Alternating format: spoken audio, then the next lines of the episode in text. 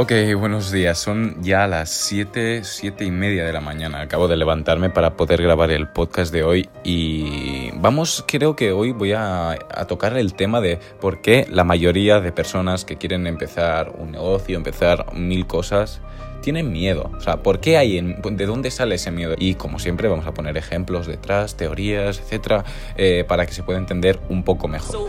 Pero um, hemos de entender principalmente que todos los emprendedores en este sistema económico capitalista, que no tiene nada de malo, simplemente que nos debemos aprovechar de él, eh, tienen mucho que ganar y también todo que perder. Es decir, puedes conseguir una mierda y estar años, años, años y no conseguir nada o estar años, años y años y al quinto ver resultados. Y esa es la, digamos, la gran dificultad del sistema capitalista y lo que provoca que muchas personas dejen sus objetivos de lado.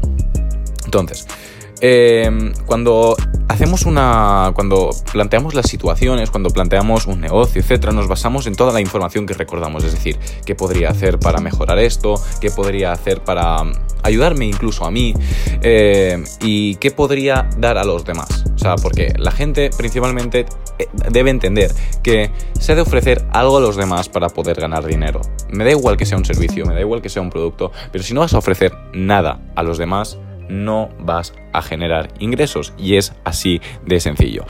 Eh, pero claro, tener en cuenta la información que recordamos cuando no tenemos información porque nunca hemos creado nada es lo más difícil que hay. Bueno, por no decir imposible. Creo que es imposible comenzar a construir si no tengo una base. Entonces, ¿la base de dónde sale? Pues la base principalmente sale de la experiencia. Y dirás, oh, muy bien, acabas de decir que sale de la experiencia la base.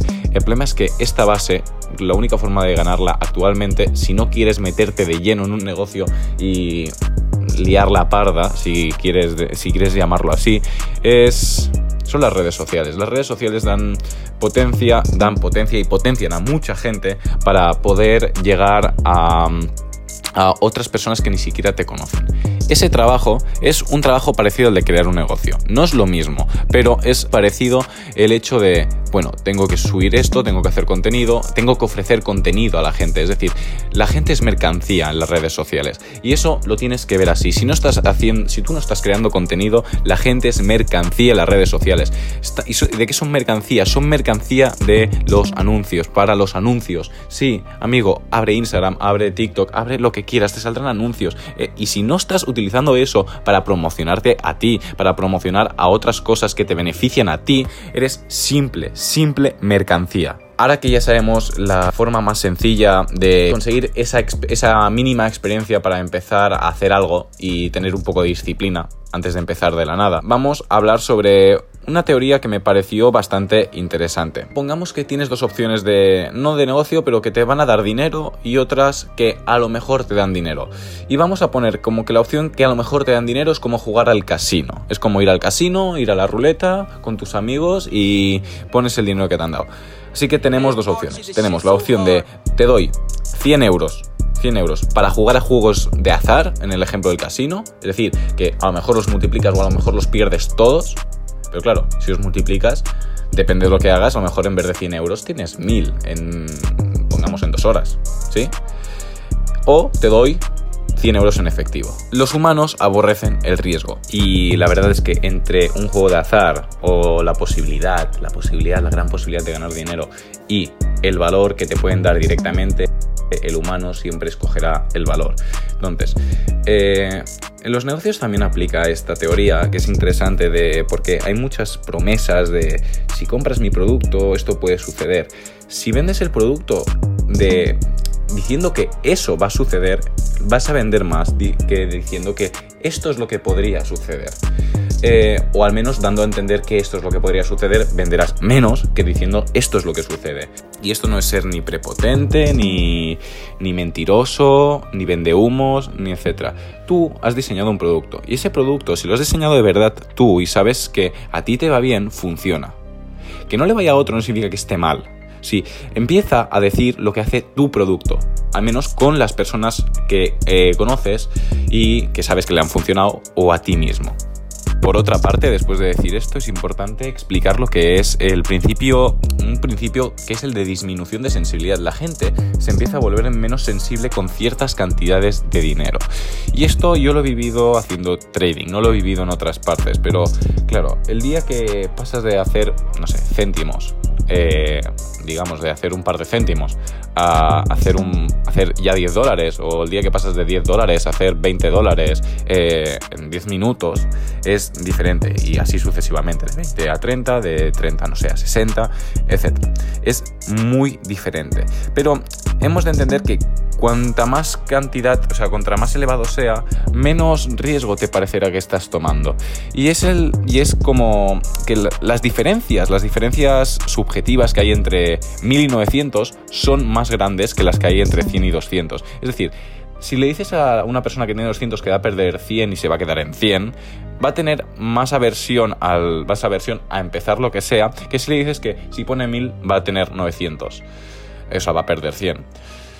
igual que si, por ejemplo, pongamos que vas a vender un producto muy caro, muy caro, que vale ya 1250, realmente hay poca diferencia entre poner 1250 y 1300, 1350. Eh, hay un punto donde la gente deja de pensar en el precio porque ya sabe que es demasiado alto o ya pero ya sabe que es demasiado alto. Pero cuando es demasiado bajo, la gente no deja de pensar en el precio, quiere buscar mejores opciones. Y esa es la principal dificultad al momento de establecer un precio. Que aparte de que cubra todos tus gastos, y que cubra y que te dé un beneficio, si quieres, de retorno inmenso, infinito, tienes que pensar que contra más alta sea la cantidad, si estás compitiendo con productos de cantidades altas, más fácil te será subir el precio del producto. En cambio, si es un producto barato, más difícil te será subir el precio del producto, porque la gente lo va a notar más. Y cuando lo nota más, no quiere perder dinero, porque siempre se imaginará, ¿y si esta compra no me sale bien? ¿Qué va a decir mi familia si esta compra no me sale bien? ¿Qué va a decir, por ejemplo, qué, diría mi, si yo comprara algo así? Yo pensaría, ¿qué diría mi madre? si yo comprara esto. Yo eh, me diría que he perdido el dinero o no, pero claro, si vale mil dólares y pongamos que aprendo una habilidad para después hacer 300, eh, 3000, es totalmente diferente. Y esta es la versión al riesgo que existe en la raza humana y seguirá existiendo de por vida. Voy a proponerte jugar a este juego que me propusieron jugar un día, que es, eh, vamos a jugar a un juego donde si vamos a lanzar una moneda, cara o cruz, ¿no? Si muestra cruz, tú pierdes 100, 100 euros, ¿vale? Y si muestra cara, tú ganas 150. Antes de elegir, antes de elegir si vas a jugar o no, piensa esto.